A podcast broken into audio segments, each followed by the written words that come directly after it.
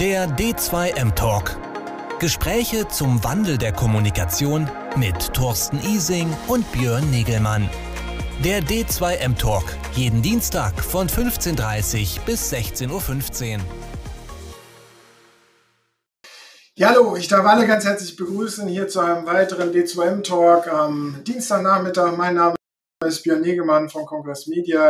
Ich bin bei uns einer der Moderatoren, die hier immer am Dienstagnachmittag äh, durch unseren Live-Talk führen darf. Außerdem bin ich bei äh, Congress Media noch zuständig für unsere verschiedensten Events, die wir auf der D2M Summit Plattform äh, machen und immer mit diesem wöchentlichen Talk hier, mit dem D2M Talk äh, begleiten, äh, wo wir uns wöchentlich interessante Gäste einladen, mit denen wir über ihre Themen sprechen. Und heute haben wir einen ganz spannenden Gast. Wir haben die Professorin Dr. Annika äh, Schach bei uns und wir wollen über gendersensible Sprache äh, in der externen Kommunikation sprechen. Und da darf ich jetzt an dieser Stelle auch gleich unseren Gast und meinen Co-Moderator, den Thorsten Ising, hier auf der Bühne begrüßen und einfach mal jetzt hier hochholen. Schön, dass ihr da seid. Ja, danke für die Einladung. Freue ich mich. Ja, ich freue mich auch. Wie immer, mittlerweile schon fast das 60. Mal im D2M Talk. Ähm, Annika, schön, dass ja. du, danke, dass du dir Zeit genommen hast für nicht nur dieses tolle Thema, was wir haben und interessante Thema, sondern gerade, dass das auch noch am Diversity Day ist. Genau, das passt ganz gut heute. Genau, Annika, du bist promovierte Sprachwissenschaftlerin, bist an der Hochschule in Hannover tätig. Äh, daneben äh, hast du mit dem Timo Lomatsch noch eine Agentur gegründet, äh, betreibst sie äh, auch seit einiger Zeit erfolgreich für das Thema Öffentlichkeitsarbeit, Online-Kommunikation warst im Rahmen des D2M Summits bei uns auch schon mal äh, als Keynoterin dabei äh, und hast da ein, auch schon einiges publiziert und geschrieben und wir freuen uns natürlich ganz herzlich, dich dabei zu haben. Zu einem wichtigen Thema natürlich, äh, zu dem Thema äh, gendersensible Sprache. Ich denke, eigentlich müssten, sollten wir nicht mehr über das Warum diskutieren, sondern nur noch über das Wie. Aber wir müssen wahrscheinlich gleich auch nochmal diskutieren, wo wir da stehen. Aber vielleicht erstmal vorneweg. Wie geht's dir aktuell? Äh, was machst du? Du bist im Homeoffice. Genau, ich bin im Homeoffice. Äh, mir geht's gut. Äh, ich habe aber auch viel zu tun, weil du ja schon gesagt hast, äh, die, äh, wir haben einige Aufträge bei der Agentur. Wir sind ja noch relativ jung ähm, am Markt und äh, ich bin natürlich auch an der Hochschule weiterhin tätig. Und äh, das Thema gendergerechte Sprache beschäftigt mich da auch.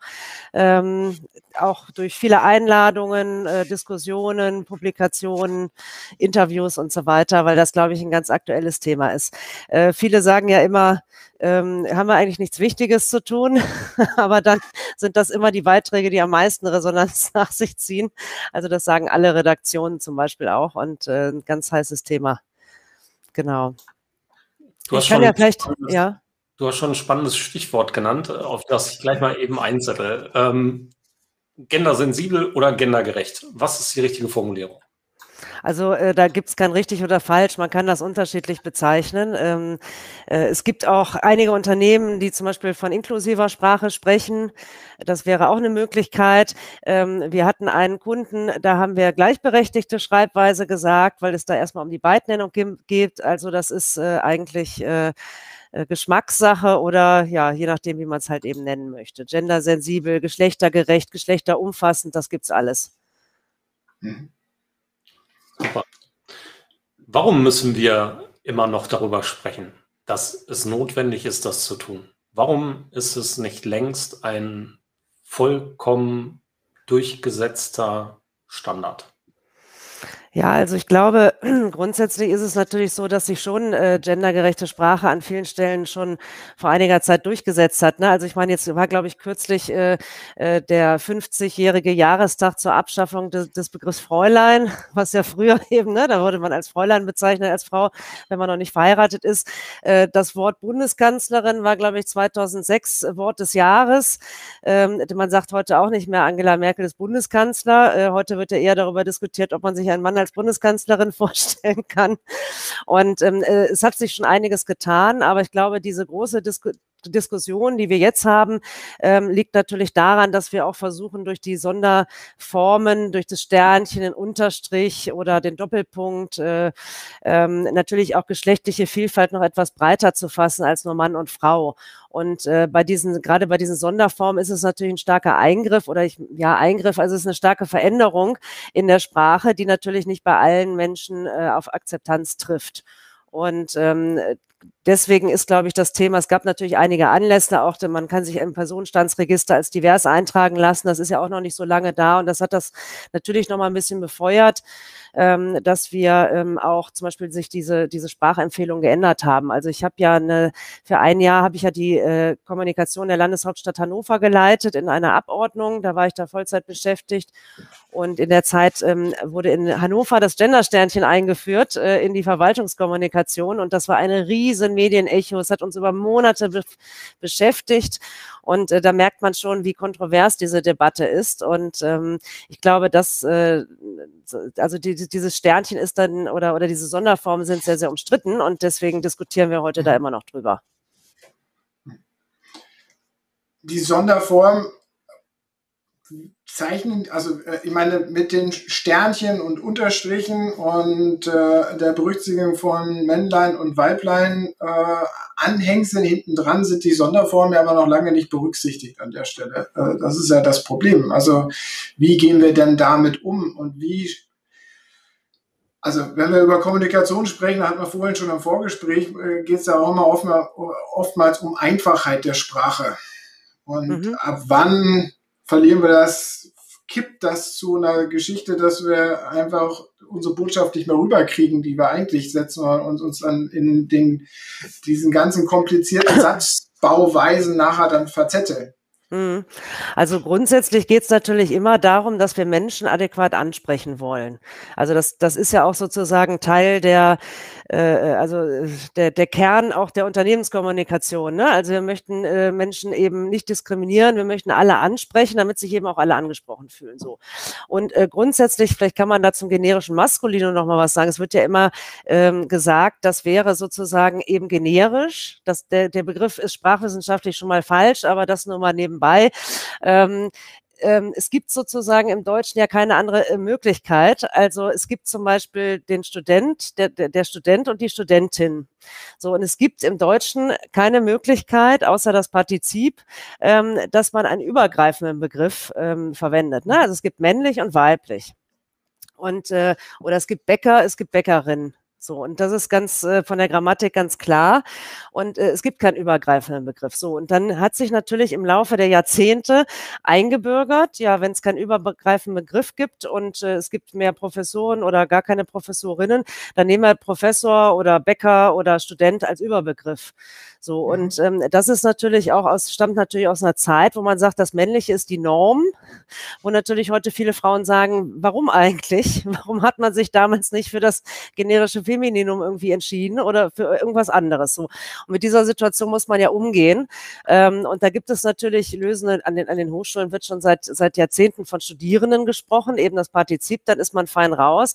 Aber für äh, manche Begriffe gibt es das eben nicht. Und äh, da gibt es natürlich unterschiedliche Lösungen. Und ich glaube auch nicht, dass ähm, es wirklich das Ziel sein kann, die Sprache komplizierter zu machen, sondern sie sollte immer noch den Anspruch haben, möglichst leicht verständlich zu sein, weil sonst sind wir nämlich bei einem Problem, dass zum Beispiel Menschen, die Lernschwierigkeiten haben, die gerade die Sprache lernen, die vielleicht Beeinträchtigungen haben, ähm, dass die da auch ein Problem mit haben. Ne? Also es das Problem der Screenreader für äh, Blinde und Sehbehinderte genau. ähm, zum Beispiel. Also wir sollten schon versuchen, die Sprache möglichst einfach und verständlich weiterhin zu halten. Und äh, da gibt es jetzt, glaube ich, keinen ähm, äh, Weg, der für, wo man einfach sagt, das ist es jetzt. Ja, das ist aber beim Sprachwandel immer so. Es wird sich, äh, Sprachwandel zeichnet sich immer dadurch aus, dass sich der, der einfachste Weg wird sich durchsetzen. Das sieht man auch bei grammatikalischen Veränderungen.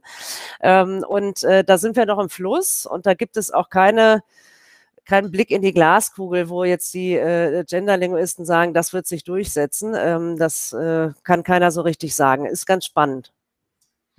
Hängt Deutschland da zurück gegenüber anderen Ländern? Gibt es in anderen Ländern da fortschrittlichere äh, Möglichkeiten in der Kommunikation? Wenn ja, warum können die das und wir nicht? Ja, ich meine, äh, zum einen liegt das natürlich an der deutschen Sprache. Also ich meine, im Englischen hat man natürlich bei, da, hat man zum Beispiel keine Artikel, ja, da hat man dieses der, die, das Problem schon mal erstmal nicht. Und äh, äh, in anderen Sprachen ist es einfacher zu lösen. Manche Länder sind da, sind da weiter. Also in, in, in Schweden haben sich auch Sonderformen, so ein besonderer Artikel, glaube ich, oder äh, verschiedene Sonderformen schon mal durchgesetzt. In, in allen Ländern ist das sozusagen eine Diskussion. Ähm, in Frankreich zum Beispiel wurde jetzt kürzlich, das ging auch durch die Medien, aber das Gendern sozusagen offiziell in der, in der offiziellen Kommunikation Kommunikation verboten. Ähm, wir haben in Deutschland keine, keine so Sprachpolizei oder kein, äh, keine Stelle, die sagt, so ist es richtig. Viele orientieren sich natürlich an, am Duden, aber das ist ja kein äh, Sprachgesetz, sage ich jetzt mal so. Es gibt den Rat der deutschen Rechtschreibung.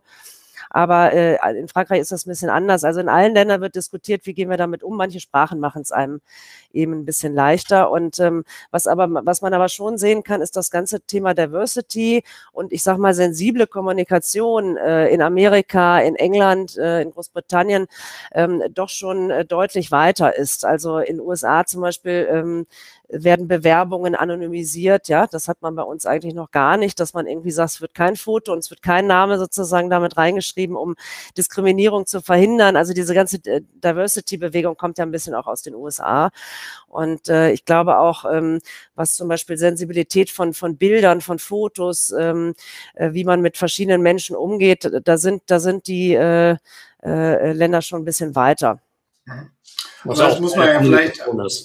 Also ja, ob ich mit Bildern kommuniziere oder mit Worten kommuniziere, Kommunikation ist Kommunikation. Ja.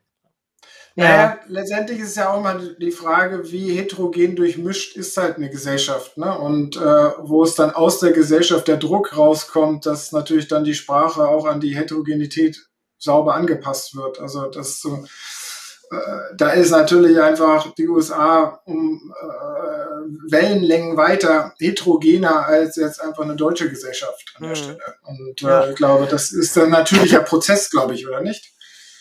Ja, ich meine absolut, aber ich meine, wenn man sich die Zahlen anguckt bei Frauen zum Beispiel, äh, Frauen in Führungspositionen ist Deutschland halt so also ganz weit hinten, ja. Also äh, ich sage nicht, dass sich durch die gendergerechte Sprache das ändert, das äh, ja. mit Sicherheit nicht, aber es ist natürlich auch ein Punkt, äh, äh, ein kleiner Baustein, sage ich jetzt mal so. Ne? Und das, da kann man die Kritik auch direkt aus den Segeln nehmen, dass man sagt, irgendwie, es gibt, natürlich gibt es wichtigere Dinge, aber die gibt es immer. Und äh, das ist natürlich ein, ein wichtiger Punkt, weil sonst könnte man, ich meine, wenn man nicht der Ansicht wäre, dass man durch Sprache etwas verändern kann, dann kann man als Kommunikatorin eigentlich den Job an den Nagel hängen, weil man sagt, ja, bringt ja sowieso nichts. Ähm, ja. Aber da sind wir jetzt ja bei der Kommunikation. Ähm, mhm. Du bist ja, hast ja auch eine Agentur, berätst Unternehmen. Äh, jetzt heißt es in der Kommunikation, wir müssen viel Storytelling machen, kontextbezogen, äh, äh, unsere Stakeholder möglichst äh, zielgenau ansprechen, äh, äh, um sozusagen sie noch zu erreichen. Ähm, wie kommunizieren wir jetzt da? Also, ja, also bleiben doch einfach und verständlich. Ja, also ich glaube, ähm, grundsätzlich äh, gibt es kein One-Fits-All. Ne? Also ich meine, man kann jetzt keinem Unternehmen sagen, so hier ist der Zettel, bitte setzt das so um und dann haben wir alle die gleiche Sprache. Also das ist, in, ich würde ja auch nicht jedem Unternehmen die gleiche Kommunikation empfehlen. Also äh, es ist schon wichtig, sich auseinanderzusetzen, welche Zielgruppe hat man, welche Akzeptanz gibt es intern im Unternehmen. Das machen nämlich auch viele Unternehmen falsch. Die, die, da wird das dann irgendwie eingeführt irgendwie und nicht richtig debattiert vorher und dann regen sich alle Kolleginnen und Kollegen darüber auf, dass sie da nicht mit einbezogen einbezogen sind, weil das ist ein sehr persönliches Thema, Sprache natürlich auch. Also ja. man muss schon auch gucken, welche Kanäle bespiele ich. Es gibt einen Unterschied zwischen Print und Social Media beispielsweise, was zum Beispiel Textlänge angeht. Ähm, und was passt einfach auch zum Unternehmen, was passt zu unseren Werten. Weil ich glaube, fast jedes Unternehmen hat heute Diversity als äh, äh Wert ähm, verankert genau wie Nachhaltigkeit und, und äh, hat es gibt viel Purpose-Entwicklung äh, äh und so weiter und so fort. Und da muss man sich dann natürlich fragen, also was, was, äh, was passt zu mir, was passt zur Zielgruppe. Und äh, dann entwickelt man im Grunde am besten natürlich mit Einbeziehung äh, von verschiedenen Gruppen im Unternehmen da einen Weg und äh, setzt den dann sozusagen auch um. Was man aber auch beachten muss, ist, dass ähm, äh, dass das natürlich ein sehr, sehr kontroverses Thema auch noch ist. Und wenn man sich dann da äh, nach vorne stellt und sagt, so, wir machen das jetzt so, wie das jetzt bei Audi beispielsweise letztens war mit dem Unterstrich, das äh, kann, äh, ich weiß gar nicht mehr genau, Gender Gaga Hashtag hat dann getrendet, als Audi damit rausgegangen ist. Also man muss schon äh, äh sich äh, äh, bewusst sein, dass man das dann auch gut begleiten muss, Community Management betreiben muss und äh, das natürlich dann auch im Blick haben muss. Also das ist sozusagen so ein äh, ein etwas längerfristiges Projekt, was man nicht von heute auf morgen. Das ist also sozusagen ein eigener Pro äh, Entwicklungsprozess oder mhm. äh, Verständnisentwicklungsprozess, der da genau. erstmal angeschlossen werden muss. Genau. Da schreibst du auch, ich habe ein Interview mit dir gelesen, wo letztendlich zwischen den Zeilen für mich rauskam, letztendlich ist, ist äh, gendersensible Sprache keine Frage sozusagen des des textuellen Wies, sondern eigentlich der grundsätzlichen Haltung dahinter im Unternehmen. Und die muss man erstmal entwickeln. Äh, vorher braucht man nicht anfangen, oder ist das so dann der, der, der Rückschluss? Ja, es ist, äh, es hängt natürlich auch immer stark mit der Unternehmenskultur zusammen. Ne? Also erstmal, ähm, wie ja, wie, wie ist die Kultur intern äh, bei solchen Projekten? Ne? Also wird, wird im Grunde immer alles oben entschieden oder, oder äh, äh, also wo, wie werden Entscheidungen getroffen? Da hilft es natürlich, wenn man sich sozusagen auch schon immer irgendwie äh, agil und in Projektgruppen zusammengefunden hat und dann die beste Lösung findet. Weil ich glaube, ähm, ich meine, in, interne, externe Kommunikation ist heute so vermischt. Ich glaube, wenn man, wenn man alle äh, äh die gesamte Belegschaft verärgert oder etwas entschließt, äh, beschließt, äh, was nicht mitgetragen wird, wird, kann man es eigentlich auch mit der externen Kommunikation nicht mehr rausreißen, sage ich jetzt mal so. Und äh, da spielt die Unternehmenskultur eine ganz wichtige Rolle und natürlich auch dann ja schon eine gewisse Haltung.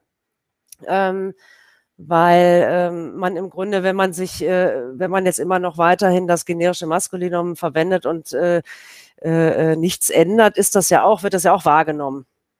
Mhm. Und äh, also die, dieses, man kann nicht nicht gendern, wie man kann nicht nicht ja. kommunizieren, das äh, zählt da auch so ein bisschen. Ja, aber der, trotzdem sehe ich ja immer wieder, ich meine, wir leben ja heute in einer, in einer so einer äh, postfaktischen Zeit, wo dann ein einzelner Fehltritt dann äh, natürlich auch ganz schnell zum Flächenbrand wird. Und ich sehe immer wieder natürlich ja, wie kriegt man es dann hin, sozusagen, dass man flächendeckend immer konsistent an dieser Stelle auch nach draußen kommuniziert? Also das finde ich, verdammt schwierig an der Stelle. Also, und du hast ja vorhin selber gesprochen, Social Media haben wir dann kürzere äh, äh, Zeichenmöglichkeiten, da müssen wir halt aufpassen, wie wir es, also wie, wie kriegst du das verankert irgendwie, äh, dass du da nicht diese Fehltritte machst, die dann alles, was du vorher hast, schön das generische Maskulin äh, vermieden und hast sauber kommuniziert und dann hast du an irgendeiner Stelle einen Post rausgejagt, wo du mal über den Bäcker äh, äh, gesprochen hast und dann ist alles hinüber.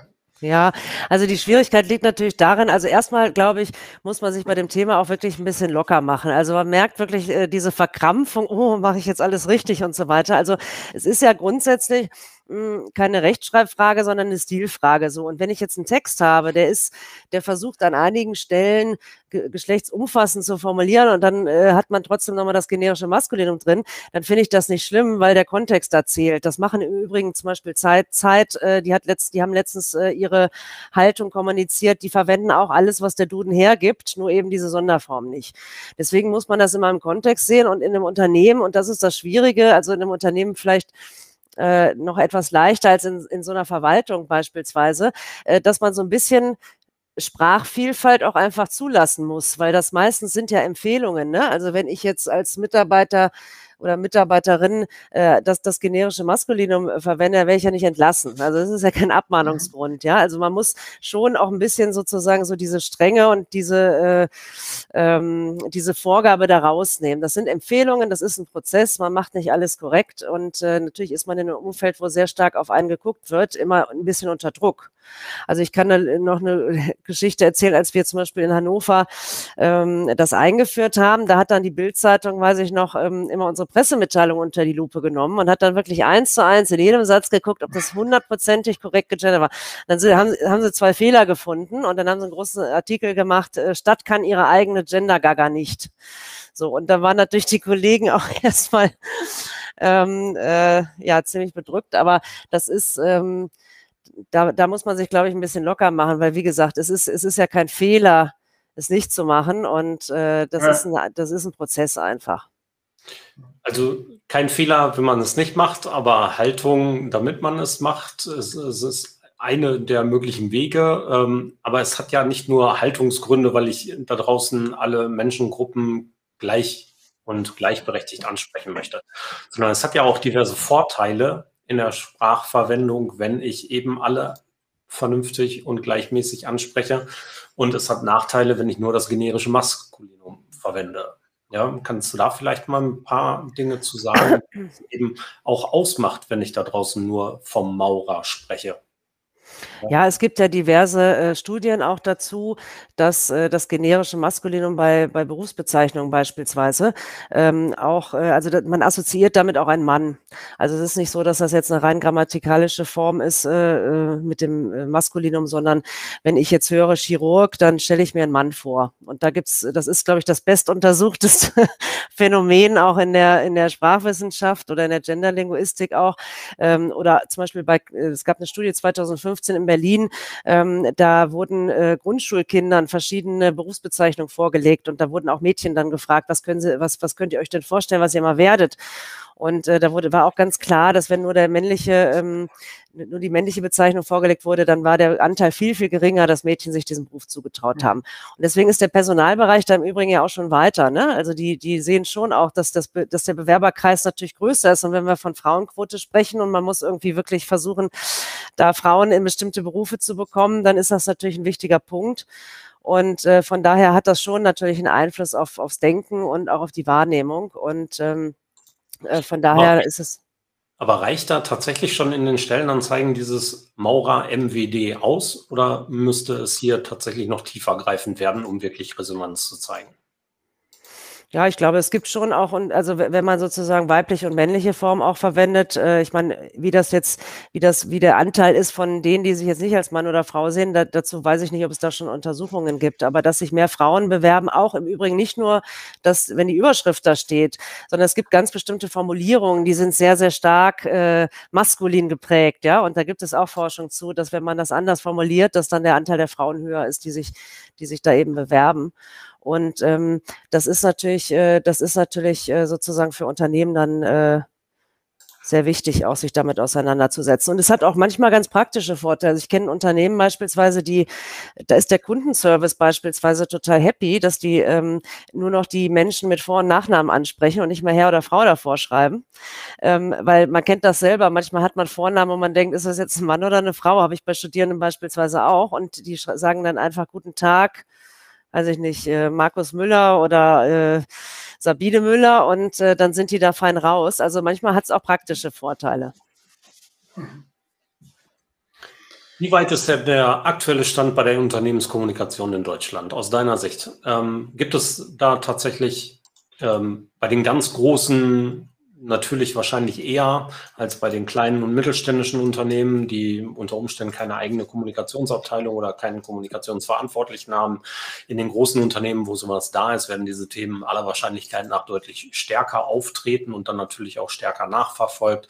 Da ist das ganze Thema Change Management und sowas äh, tiefer verankert. Ähm, wie ist deiner Wahrnehmung nach ja, ohne dich mhm. auf eine Studie festnageln zu wollen.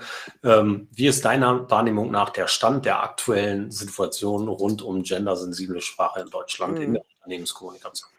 Ja, also ich äh, stelle fest, dass das Thema nahezu durch alle Unternehmensgrößen hinweg ein Thema ist. Also ähm, ich bin auch teilweise auch angefragt für so Verbände, die jetzt ähm, teilweise noch äh, äh, auch, auch unterschiedlicher Größe sich damit aus, mit dem Thema auseinandersetzen. Ich war gerade, ich dachte, seid ihr noch da? Wir sind noch da. Ich wollte dich nur ein bisschen in den Vordergrund rücken. Ach so, okay, alles klar. Dann spreche ich mal weiter. Ähm, also vom Konzern bis zum Mittelständler und kleinen Unternehmen, die fragen sich, glaube ich, alle, wie sollen sie damit umgehen? Und äh, manchmal wird es dann halt einfach sozusagen gemacht und manchmal ist das natürlich ein größerer Prozess, weil die Unternehmen mehr in der, äh, in der Öffentlichkeit stehen. Es gab ja mal eine Untersuchung, glaube ich, von der Hochschule Darmstadt ähm, von äh, die sich DAX-Unternehmen angeguckt haben. Ich glaube, es haben noch lange nicht alle umgesetzt, aber alle, also ich weiß, dass, dass alle sozusagen damit äh, überlegen, wie sie es machen. Und ähm, das Wichtige ist vielleicht auch, ähm, es geht gar nicht, es gibt so viele unterschiedliche Formen. Also man kann zum Beispiel auch erstmal mit der Beidnennung anfangen, ne? dass man erstmal Männer und Frauen, und das ist in der Politik beispielsweise auch, es sagt ja keiner äh, liebe Wähler. Natürlich sagen die liebe Wählerinnen und Wähler, weil die wollen alle ansprechen. Also das ist mein erster Schritt sozusagen äh, dazu. Und man muss ja nicht direkt zum, zum äh, Äußersten greifen und äh, mit dem Gender-Sternchen, was sicherlich das auffälligste, die auffälligste Sonderform ist, arbeiten. Ähm, ich glaube, ich habe in einem Interview aber gesagt, das generische Maskulinum hat eigentlich keine Zukunft und das glaube ich auch, ähm, weil da jedes Unternehmen seinen Weg finden wird. Ich glaube, generisches Maskulinum wird sich vielleicht noch in kleineren Nischen irgendwie weiter halten, aber ähm, es wird schon jeder so seinen Weg finden. Ich versuche den Doppelpunkt. Ist der Doppelpunkt besser oder schlechter als das Sternchen? Das ist eine gute Frage. Alles hat ja Vor- und Nachteile. Also wir verwenden auch den Doppelpunkt in der Agentur und ich privat auch. Wenn ich in der Hochschule kommuniziere, nehme ich das Sternchen. Also man sieht auch, äh, das ist so dieser Begriff der Register. Man hat verschiedene Sprachregister. Ne? Wenn ich jetzt mit meinem Mann zu Hause spreche, spreche ich anders als mit Studierenden, spreche ich anders als in einer Beratungssituation. Und so ändere ich natürlich auch meine Sprache. Äh, das vergisst man auch manchmal. Man hat ja nicht eine Sprache, die man immer so durchzieht. Und äh, also den Doppelpunkt äh, finde ich persönlich auch äh, gut, weil er sich gut sozusagen einfügt. Ähm, aber es gibt auch, äh, es gibt auch durchaus äh, Argumente für das Sternchen zum Beispiel. Deswegen kann ich da gar keine Empfehlung zu abgeben. Ja, alles gut. Ja, also du hast ja gesagt, dass es sehr unterschiedliche Einsatzmöglichkeiten dafür ja. gibt. ja, ein Punkt ist natürlich auch immer diese, diese äh, Problematik mit den Screenreadern ähm, dass äh, der, der Blinden- und Sehverband hat jetzt kürzlich, äh, mit Blinden- und Sehbehindertenverband hat kürzlich dann nochmal gesagt, dass das irgendwie alles nicht gut gelöst ist im Moment. Man hat dann immer eine sehr lange Pause, eine sehr lange Sprechpause. Ähm, und dann würden Sie doch sagen, das Sternchen wäre eigentlich besser, weil die Menschen, die nicht gut sehen können, würden diesen Doppelpunkt leicht überlesen. Und wenn man den natürlich tilgt, wenn man dem Sprachprogramm sagt, liest den Doppelpunkt nicht vor, der Doppelpunkt ist natürlich ein ganz normales Satzzeichen. Den hat man ja in der Regel auch dann, dann wird er komplett getilgt und das ist auch nicht so optimal. Aber äh, da sage ich immer, da kann, kann sich die Technik dann bitte der Sprache auch anpassen. Ähm, das sollte hoffentlich dann auch bald aber, äh, kommen. Aber das Zeichen muss natürlich für die Technik eindeutig sein. Also äh, das hatte ich auch gelesen. Das ist natürlich schwierig mit, dann, mit dem Doppelpunkt an der Stelle. Ja, ja eigentlich ähm, nicht eigentlich ist es ja nur Programmierung und wenn es im bestimmten Umfeld von anderen Buchstaben fällt oder nach dem Doppelpunkt mhm. kein Leerzeichen kommt, dann äh, gibt es schon ein paar Regeln, die in der Programmierung durchaus greifen können. Ja, ja und das Thema äh, SEO ne, ist auch ein äh, großes Thema. Ähm, wenn man jetzt zum Beispiel, also ich, ich werde, also ich persönlich würde zum Beispiel einen Begriff wie ähm, Arzt, Ärztin, den würde ich nicht mit Doppelpunkt schreiben, weil man da jetzt den Wortstamm sozusagen ja auch nicht mehr, man hat nur noch den Wortstamm, man hat dann Ärzt, in. Ja, und mit Ärzt, äh, da kann zum Beispiel eine Suchmaschine auch wenig anfangen und man hat das Wort dann doch schon ziemlich zerstört, meines Erachtens, meines Sprachgefühls nach. Da würde ich dann irgendwie von, äh, da würde ich dann eine Beidnennung verwenden zum Beispiel. Also äh, das ist eine da ist ja Google auch clever genug. Also äh, das, Google, Google kriegt das und die anderen Suchmaschinen, die ja in vielen Fällen deutlich unbedeutender sind, ähm, die kriegen das äh, schon hin, weil ich glaube, ich kenne kein intelligenteres Biest als Google-Algorithmus. Ja, genau. Also die weiblichen, wobei die, die femininen Formen äh, durchaus immer natürlich viel weniger Treffer. Also wenn wir jetzt Texter oder Texterin, da, da hast du natürlich irgendwie. Also, aber ich meine, Google ist ja nun auch äh, äh, bildet ja das ab, was gesucht wird, ja. Und wenn demnächst nach anderen Dingen gesucht wird und anderes verwendet wird, dann wird sich das auch anpassen. Also von daher. Nochmal zur Unternehmenskommunikation, sorry, ja. ja. Aber nochmal zur Unternehmenskommunikation und welche mhm. Verantwortung wir unter Umständen in der Unternehmenskommunikation halt auch genau da prägend in die Gesellschaft mit abbilden. Ähm, also wenn viele Unternehmen ähm, gendergerechte und genderneutrale, gendersensible Sprache sprechen und verwenden, dann wird das ja zwangsläufig auch dazu führen, dass Menschen, die diese Unternehmenskommunikation konsumieren, dafür sensibler werden. Mhm. Was muss getan werden, damit wir mehr gendersensible Sprache in der Unternehmenskommunikation verwenden? Dass es endlich so ein, dass es so einen Ruck gibt, Aufklärung gibt.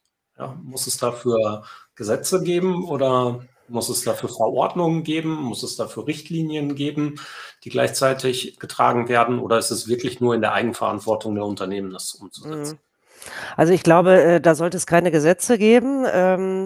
Das äh, finde ich sozusagen also für, für staatliche Stellen finde ich das, finde ich das gut. Es ist, steht ja dann auch im Grundgesetz, ne? Also dass äh, Männer und Frauen sind gleichberechtigt und, und Diskriminierung ist, äh, gilt es zu vermeiden. Für staatliche Stellen finde ich das gut, dass das vorgegeben ist. Ähm, für Unternehmen äh, halte ich das halte ich das nicht äh, gut, weil ich meine dann äh, wir haben keinen wir haben keine äh, Sprachpolizei, wie immer so schön gesagt wird. Es gibt keine Stelle, die das vorschreibt. Ähm, und äh, das, das würde ich auch so, so belassen. Also bei Unternehmen, äh, glaube ich. Außer HP Baxter. Ja, außer, ja, genau, das, das die, der, der Sprachpolizist. Nee, also ähm, äh, im Grunde, ähm, was, was, was natürlich immer so ein bisschen die, ähm, äh, ich sag mal, die, die Kritik ist, dass irgendjemand etwas vorgeschrieben wird. Ja, und das sollte auf gar keinen Fall passieren, weil ähm, es wird natürlich immer gesagt, oh, jetzt äh, äh, die Medien nutzen das und, und äh, das wird jetzt vorgeschrieben und das war bei uns auch, da wird gesagt, in Hannover muss man jetzt so sprechen, das ist natürlich totaler Quatsch. Das ist eine Verwaltungskommunikation. Verwaltungssprache ist eh schon immer nicht ganz so eingängig, wenn man mal so Bescheide liest. Und ähm, natürlich kann jeder, und das finde ich auch wichtig, jeder kann in Deutschland sprechen, äh, wie er das äh, persönlich möchte. Nun wissen wir ja aber auch, dass der Katalysator sich auch nicht durchgesetzt hätte, hätte es nicht eine Verordnung oder ein Gesetz dafür gegeben. Ja, aber ich glaube, der Katalysator ist noch was anderes als äh, sozusagen die, die Sprache, weil die, man, man, man sieht ja diese naja, Emotionalität. Es ist, ne? ist ja da um, um, um Umwelterhaltung, also etwas, was unsere Gesellschaft erhalten soll. Hier geht es um äh, Wertschätzung und nicht nur Wertschätzung, Gleichstellung sozusagen von allen Mitgliedern in der Gesellschaft. Äh, eigentlich müsste das aus unserem Inneren herauskommen, aber es gibt, aber wir schaffen es ja nicht. Zumindest müsste es sowas vielleicht oder könnte es sowas geben wie die Rechtschreibverordnung. Ja. also eine, eine Rahmenrichtlinie, die ja unsere Sprache auch durchaus in richtig und falsch definiert.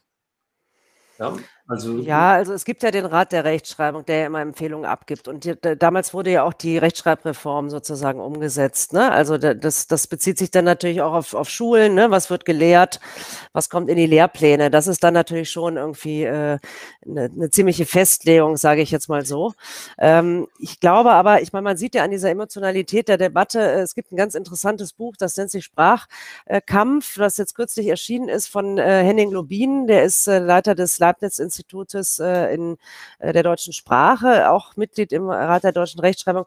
Und der hat so ein bisschen aufgedröselt, wie Sprache sozusagen von auch Rechten, äh, von den Identitären, von Recht, von der AfD äh, sozusagen auch überhöht wird als deutsches Kulturgut. Ne? Mhm. Also er hat dann irgendwie äh, dargestellt, dass die AfD in ihrem letzten Wahlprogramm 13 Forderungen zur deutschen Sprache in ihrem Wahlprogramm hatte, mehr als jede andere Partei. Und ähm, dadurch, dass dieses Thema so, so der Wert der deutschen Sprache, die Tradition der deutschen Sprache, unsere deutsche Identität, das, das wird da gerne benutzt, weil viele finden sozusagen dann auch Wandel in der Sprache per se nicht gut, die vielleicht auch gar nicht äh, sonst äh, so rechten Gedanken aufgeschlossen sind. Und damit kann man natürlich sehr, sehr gut auch Politik machen. Wir werden das jetzt vor der Wahl auch noch sehen. Also wir haben Friedrich Merz, der sich ja auch schon positioniert hat mit großem Applaus von bestimmten Gruppen. Und äh, das ist schon ein politisches Thema und natürlich auch ein persönlicheres Thema ähm, als jetzt vielleicht äh, äh, der Katalysator oder, oder ein, äh, ein Produkt, weil ähm, das ist dann natürlich auch eine, eine Sache von Freiheit. Ne? Also ich meine, nicht jeder fährt Auto und äh, äh das ist natürlich irgendwie, ähm, also jemandem das Sprechen vorzuschreiben, finde ich ganz, ganz schwierig.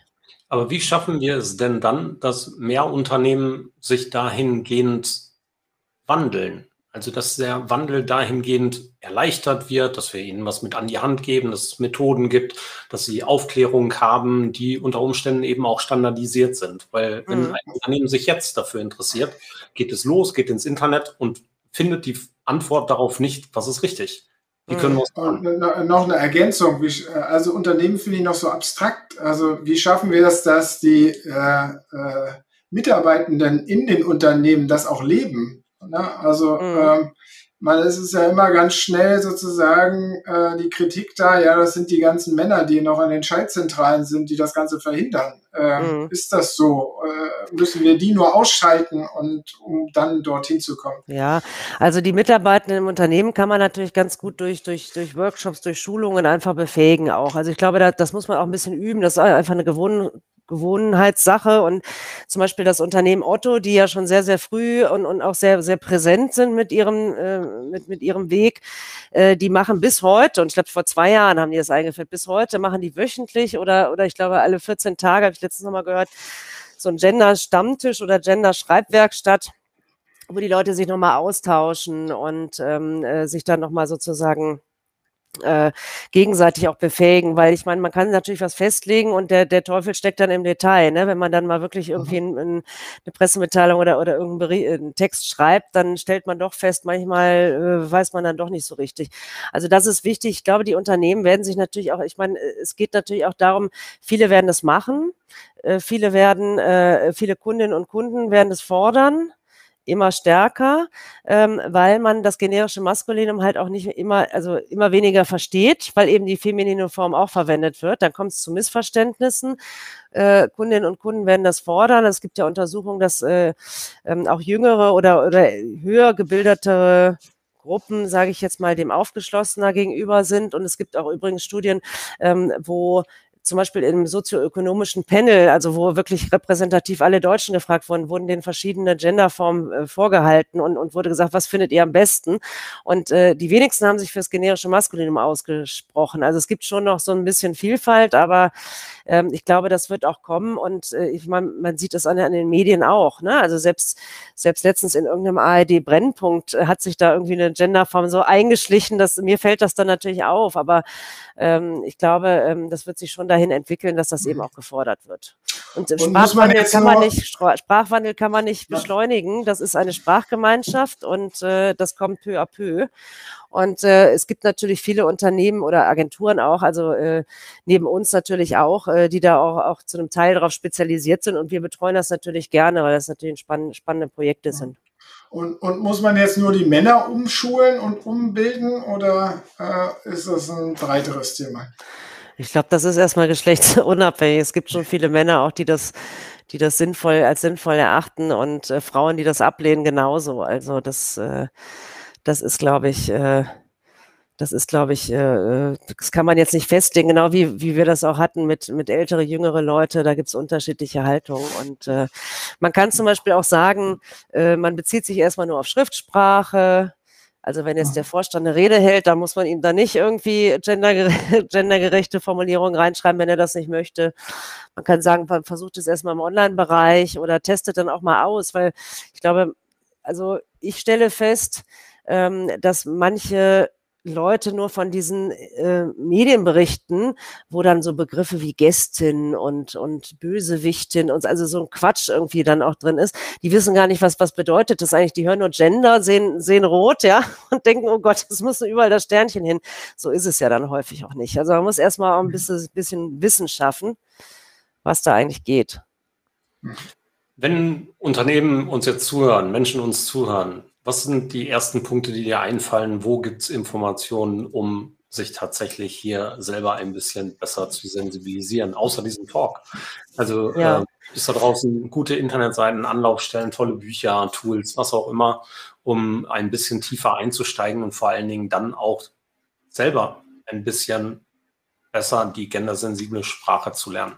Ja, also ein äh, sehr, sehr gutes Standardbuch. Ähm, das ist vom, im Duden äh, Verlag erschienen, Handbuch äh, Gendergerechte Sprache oder geschlechtergerechte Sprache, weiß ich jetzt gar nicht genau, von Gabriele Diewald, die forscht hier und, und lehrt an der Leibniz-Uni und ist eine so der führenden Genderlinguistin und die hat auch die Fähigkeit, ähm, das total verständlich auch für jetzt nicht Sprachwissenschaftler darzustellen. Also das ist wirklich so ein Standardbuch, was quasi alle Formen umfasst, was so ein bisschen Hintergrund um, äh, hast. Das würde ich, äh, würde ich empfehlen. Das ist im Duden Verlag auch erschienen.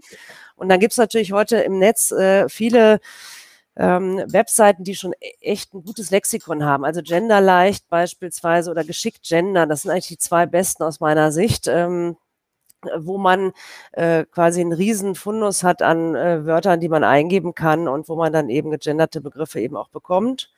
Äh, das ist ein ganz gutes Tool, auch einfach äh, einzugeben und dann Inspirationen zu bekommen. Ähm, ein sehr gutes Kompendium hat der Bundesverband der Kommunikatoren herausgebracht. Das findet man auch online als PDF, kann man sich runterladen. Das ist auch ein sehr, sehr umfangreiches äh, Werk, wo auch die Vor- und Nachteile der verschiedenen Sonderformen zum Beispiel drin sind und auch Interviews.